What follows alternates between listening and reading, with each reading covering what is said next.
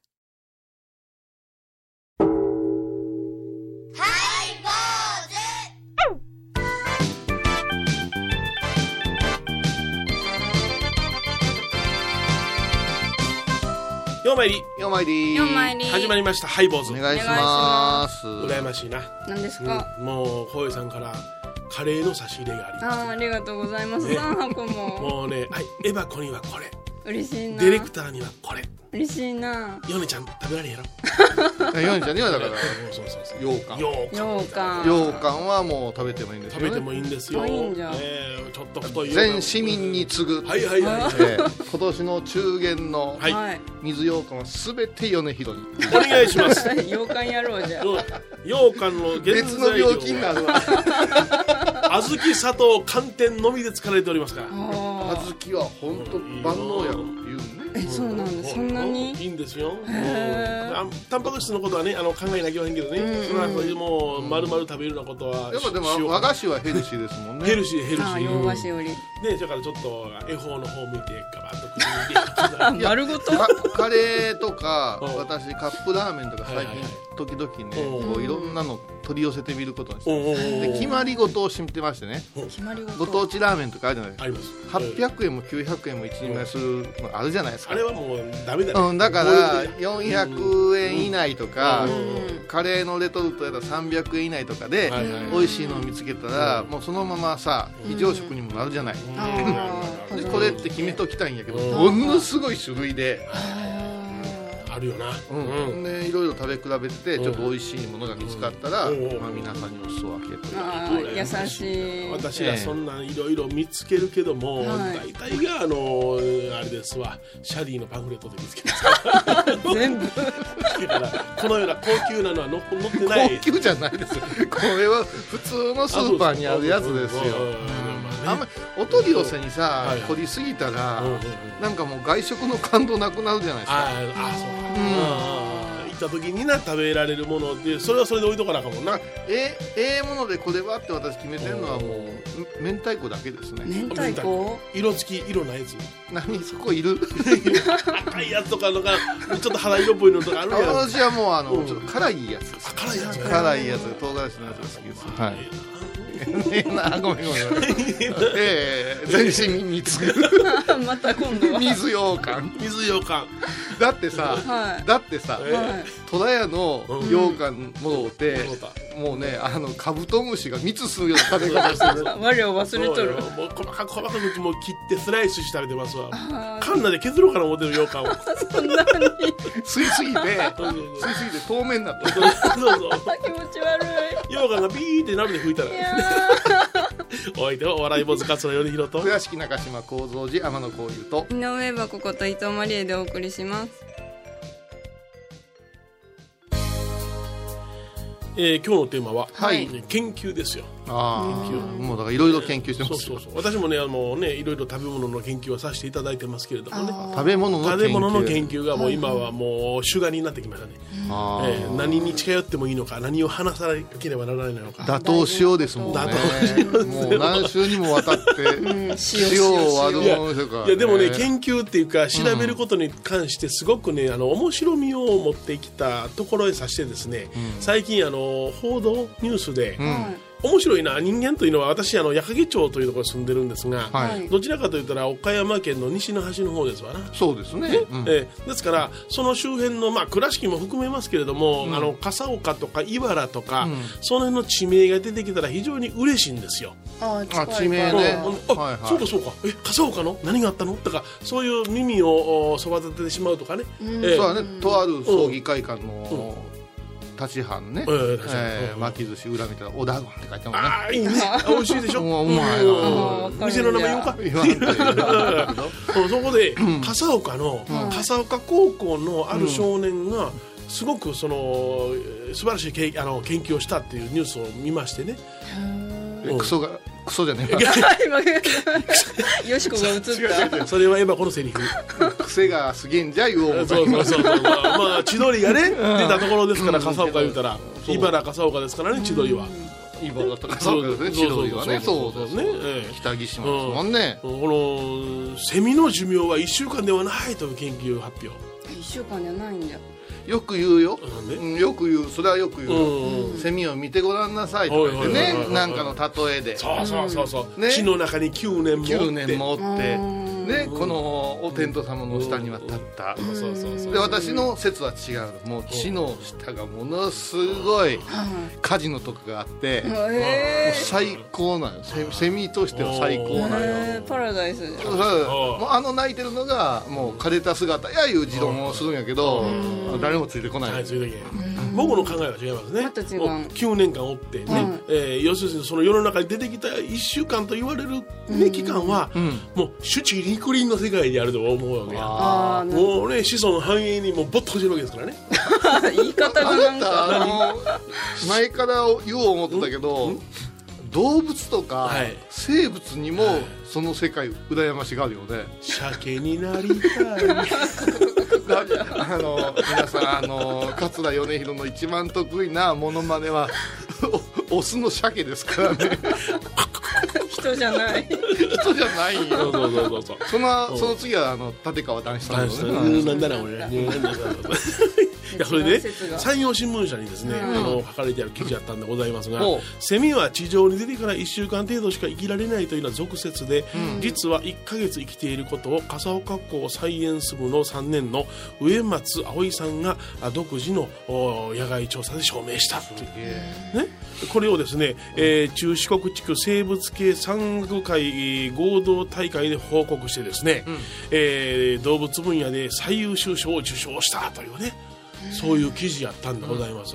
じゃあこの彼はどうしたかというとですね、捕まえたセミの羽に羽にですね、油性ペンで番号をマーキングして、えー離して後日再確保を試みるというもので、えーこの上松さんはですね2016年の7月中旬から9月中旬にかけて笠岡市内の住宅や雑木林など4カ所でほぼ毎日この調査を繰り返しアブラゼミツクツクボウシクムラゼミなど計863匹にマーキングあすごいな15匹を再捕獲して4匹を再再捕獲してその証明をした、あそううん、なんでこんなことをするのかって言ったらですね、あのーセミの季節ね、えー自ら、あのーこのセミの季節ですね、えーセミの死骸を夏の間に見かけることが少ないのはなぜかということで、あんだけ泣いてそうるのに、そね、うそうそうそうそう、うん、で短命説に疑問を持ってそれをしたんですいうてですね1週間やったらもうポロポロポロポロ、それこそあれやねお花の枯れたような感じで、そうねうんないとわかんのにそうそうそうね、なあの虫が死んでない、おかしいな、で梅松さんはなかなか再捕獲できず、えー調査の効率は非常に悪かったと笑いますが、調査の結果、アブラゼミ、ツクスクボウシ、クマゼミの3種類で10日以上の生存確認、うんえー最長生存記録はアブラゼミが32日、そんな長い、そうツクツクボウシが26日間、クマゼミが15日間だったってすごいよ、全こ然違れう。知っとるのと。うんうん863匹捕まえよ思うか なあ夢見るななんやろうな絶対出てくるしなもう好きなもんでも800無理やわいやそれで、えー再捕獲もしくは再々捕獲が困難だったって言って、それ心折れるよな折れるし、うんそのんね目の前にいるものじゃないじゃないですか、常にどっかこう木の上を見たり、え歯の裏を見たりするんでしょ、うんそうですよ、うん探しまくるわけですよ、その中には、うん昆虫採取する小学生が邪魔する場合だってあるでしょうしね、あ取られる取こられとてもねあれおかしいなこのこのセミお前ば番号番号売書っいあてるるやつわ紳士や言うて、取るな言うてやったりするんかな325万円やって わけよすごい ねなそのその執念というのが、そうやっぱ見習わなあかんことやないかなと思いますわな。単純な着眼、うんうんうんそして本当にねまるの一つ覚え言うてうんみんな揶揄するけど、はいはいはいはいやっぱしね、素直というかピュアなんやピュアなんやそれほんであのあのノーベル賞を取った人なんかでも、私これしかできまへんねんだからこれが世の中の役に立つかどうか分からんけどもやってたらえらいことになりましたっていうの多いよないやだって小学校の時に林くんいう子おったけど林くん林くんはうちにもおったで林くんはねうんみんなに頼んでうん毎日スポーツ欄野球のうんうん選手うのんスコアうんうんうんうんうん私とかやったらうん掛布が打った写真とかを撮ってたけど、ええ違うんですよスコアブックつけてたんスコアブックというかあるやん結果のうんうんうん選手がどこで変わったって、うあれを全部欲しい言うて、でみんなに集めて毎日学校でノート貼っていくんよ、うん何ができたかだ恐ろしいシミュレーションゲームおーもうサイコロ一つでうんうんうんむちゃくちゃリアルな野球ゲームをうんうんうん完成させてうんうんうんうんものすごい数字とケースあれですごいなじゃあどこにその才能があるかだで今林くんなんかすげえゲーム作ってるかもわからへんでも林くんの消息がねあ消息分かるけど 分分かるかるですようんそうそう林君聞いてたら連絡くだ さいええ、だから他にね、まあ、いろんなああの研究があるなと思ってねその地名つながりで引っかかったのが、あの大阪の堺でものすごい細菌が発見されたりでね何何最近が最近細菌発見ややこしいまあで面すよ白もうこれあの、まあ、大阪の人間ですからやっぱり堺って言うてもピンとくるわけですわ、まあまこれはあ何や何やそのニュース何や私も入れて私もあ私も高ね野山やからないや私白崎住んでまあした白よ鷺や白住んでなましなた南海本線やホワイトヘロンっていうホワイトヘロンあのうんマンションおりましたかうらん1年だけこれがね、うん何しあたの堺市内のペットボトルの処理工場で、えーこ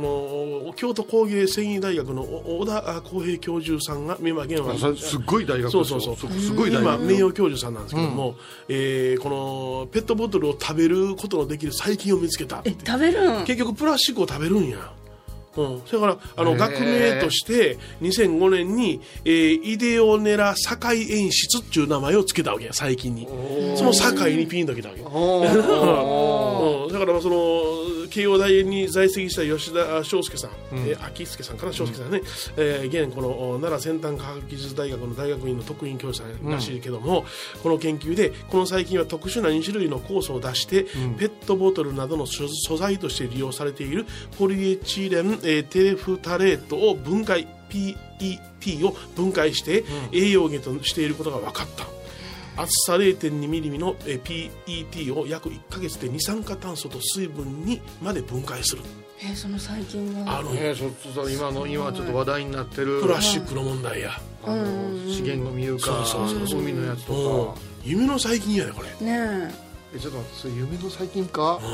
うんなそだっんてなそんなん食べるんやったら人間とかも大丈夫そんなえ食べてゃういやいやそうじゃあっていうかその、えーペットボトルのゴミで処理に困ってるものをこの細菌によって処理してもらえる可能性があるわけでしょ、エコなんだエ コなんよ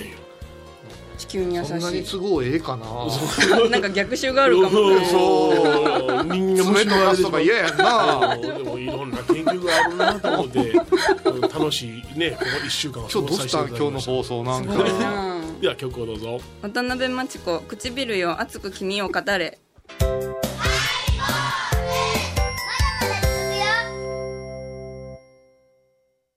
沖縄音楽のことならキャンパスレコード琉球民謡古典沖縄ポップスなど CDDVD カセットテープクンクン C ほか品揃え豊富です沖縄民謡界の大御所から新しいスターまで出会うことができるかも小沢山里三佐路ローソン久保田店近く沖縄音楽のことならキャンパスレコードまで香港 IB 印度高蔵寺は七のつく日がご縁日住職の仏様のお話には生きるヒントがあふれています第2第4土曜日には子ども寺小屋も開校中お薬師様がご本尊のお寺倉敷中島・高蔵寺へぜひお参りくださいハイボーズでは皆さんからのお便りをお待ちしています。e メールは info アットマークハイボーズドットコムまたはメッセージフォームから。ファックスは086-430-0666はがきは郵便番号710-8528 FM 倉敷ハイボーズの係です楽しみに待ってます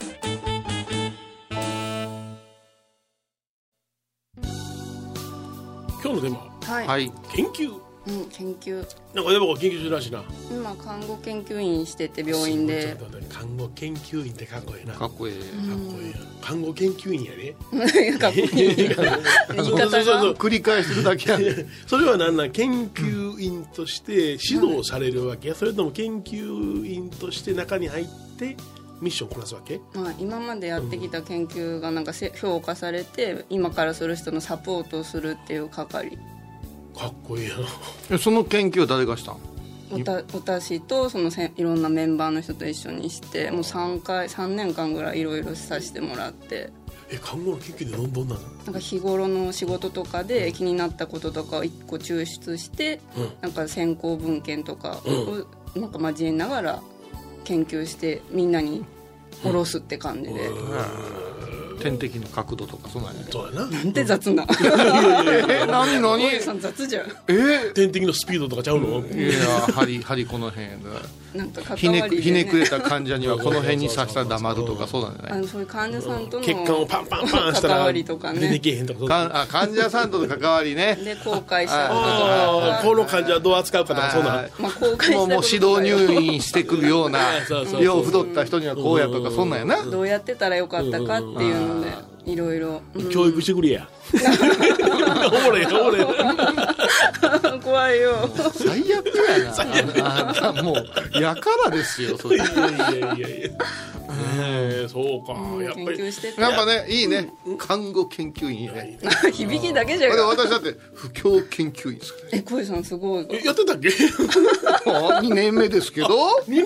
目あそういえば官庁芸課から事例もらいましたけあれあれあどれあれあのあれでしょあの動画の立ち上げにけんお携わバカ者動画ので YouTuber みたいなやから違 YouTuber うよアクセスが増えたら何もか関係ない違うよメディアにおけるメダリはいおうメディアにおけうる、ね、動画並びに音声不況について分かりやすく言うたらテレビインターネットラジオの不況を研究するわけですだから私はもう毎日こう動画見てね研究してるわけですよゴールド会員になって研究しようけや何の何のクランクが違うやん違ういろんなお坊さんが今いろんな宗派がいろんな宗教がそれでこれ見てあれ見てとか言っていろいろそう教えですてくれるわけやうん反応聞きたいわけうでんすね反応聞きたい私から見たらこなんちゅう法やこの人っていうような法案も中にはあるわけですよ YouTube とかの中にはえでもこれが見たらアクセス数がすごかったりするわけじゃないですかーそうやんなそうなった時に私の、ま、身近なうんサンプルにサンプルに反応を仰ごうと思って、サンプルなんで私たちあのそうやなあだ大体ね大体うんあなたのね、うん答えは参考にならんの何食うたらそんな喋れんねんとか、サンプルの意見悪態バージョンまあおばさんに はゲリやるなとかまあ、確かにね、はいはいはいだからそういうふうにして例えば、あのー何分見るかとかね平均的にうん例えば20分の法話ですで動画スマホでじーっと見てるか言うてたら長いんですよ、そうやんなうあん、ーそうしていくとこのラジオ法話ってあるでしょ、ああだったって言ったらりって言ってって言ってるでいうねあのキリスト教のやつとかあるじゃないあるあるあれとかも全部調べていってるんですよ私そしたら平均時間が5分半から7分なんですよ あ意外とあのね僕はね、そので、ま、あのグラフ出るでしょ、な何分の話ですとか、それが10分超えたら見ないわでしょだからラジオでも、あの朝ポッとつけた時に、あの今日の法話とか生後とかやってるの大体5分、そやな歌のない歌謡曲ぐらいですよ YouTube 長さで は長さあはねなんかそうそうそうそうそうそういうふうに決まってるんですよそのみんなが耳を止めるっていう YouTube でも座って見ようかいの5分以内やわあそうなんだこれがもう10分になったらもう予想ほどしてるわで YouTube ははいいろいろ研究していくと、いきなりポンと法話行った方がいいよそやな前振りなしいにやいらんのいらんテレビじゃないのあーだからプロに聞くと詰めるんですって「えー」とか「あ」とかも全部詰めてへー情報としてのパッケージだからテレビと YouTube の編集が違うとこういうこと研究してるわけですだかすごいら、あのー総会とかに出てる場合じゃないんです忙しいんいじゃやんいやいや何そんな会議に出てる場合やないいやもう潜入捜査してる からあなるほどななんか調べられてる思ったわあまりにも見受けないからあーそうだったんだそのくせこのハイボーズのインターネット版はだだ長いですからおかしいな5分じゃない これ詰めてこれやからなでもこれは違うんです、あのー通勤通学の電車、都市部の電車の往復を考えての時間として私たちは研究成果を50分と叩き出しましたからあーすごいはい今まで紆余曲折ありましてねおまけが1時間半の時もありました 長いそんな時あった短そうやないって20分で終わった時もありましたに極端やそうそう20分はちょっと短いとかねいろいろご意見があってもねうちょっとやろうかとかねこうなわけじゃええんちゃうかとかだからこの、この FM 倉敷で流させてもらったこの30分のキュッチュな絵みたいですね、いいですよねあの大体番組が人気出て1時間になったら間延びしますから、伸びる30分番組で安心やな安心やなもうちょっと腹八分目もうちょっと見たいなってな気になって終わるのがええやんかでもね、うん早口やから情報数は他の番組は絶対テキスト数は多いらしいです、あらそううん私は早口らしいですあそうなんですか早くあいやそれからそういらんことも多い、それは否めませんはい、反省正反省反省式でございます番組を聞いた後は収録の裏話も楽しめるインターネット版ハイボーズハイボーズドットコムを要チェック高野山への道しるべこの番組は高野山本山布教師天野幸雄が真言宗の聖地である高野山の魅力を分かりやすく語ります放送は第1第3水曜日午後3時から懐かしい昭和の倉敷美観地区倉敷市本町虫文庫向かいの「倉敷倉歯科」では昔懐かしい写真や蒸気機関車のモノクロ写真に出会えますオリジナル絵はがきも各種品揃え手紙を書くこともできる「倉敷倉歯科」でゆったりお過ごしくださいえ今日はねはい研究というテーマでお送りしました研究もひょっとしたら現代人が一番苦手なことかもしれないねあそうですかうんうんあの簡単に他で調べて分かった気になってるじゃないですか、うちのね父親が朝顔の名人やったの、あそうで大きい朝顔を咲かしたりね一鉢に数咲き言うてたくさん咲かしたり二十何輪つけたりしてたわけよそれで賞を戻ったりしてたんだけど60年やったんやうん80で亡くなったけどねで父親に聞いて「すごいな60年」って言ったら「いやいや60回や」ってそう一年に一遍のもんやもんだから農家の人見てみーって米の研究してる言うてもねうん四季があるわけやはいはい1年そういう気長なものを見見んといかんぞって言って言われてあなるほどなとでその時に気づいたのが拝むのと似てるなって研究ってはいはいはい同じ時間うんうにん同じペースで度が過ぎずうんただただひたすら続けていくただ続けるだけ今日むっちゃ拝んだけど明日休んどくでいうような気持ち悪いやんか淡々と同じことだからこのねうんセミの学生さんだってさちょっとしたことでさ心折れずにもなで今聞いたらすごいことに聞こえると思うんだけえど、本当に日常の一部でなさってたんやと思うよ、はいはいはいそうやなうんうんうん大げさに私は聞くけど、他のこともきちっとできてると思そやなうんうん他のことができてない人はなかなかできんわなう、同じ時間に目覚めてね綺麗に片付けして勉強してっていうことができてるだから研究いうのは今の私たちもう一番苦手だと思はいはいは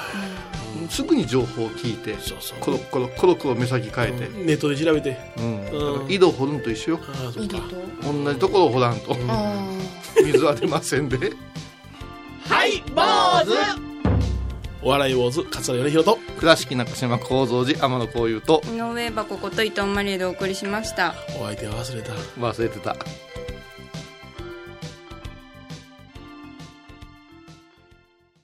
1月5日金曜日のハイボーズテーマはデザート好きなデザートは私はフルーチェ僕はシャービックわしはゼリーエース分かったやつは昭和や毎週金曜日お昼前11時30分ハイボーズテーマはデザートあらゆるジャンルから仏様の身教えを解く「ようまいり .com」ドットコム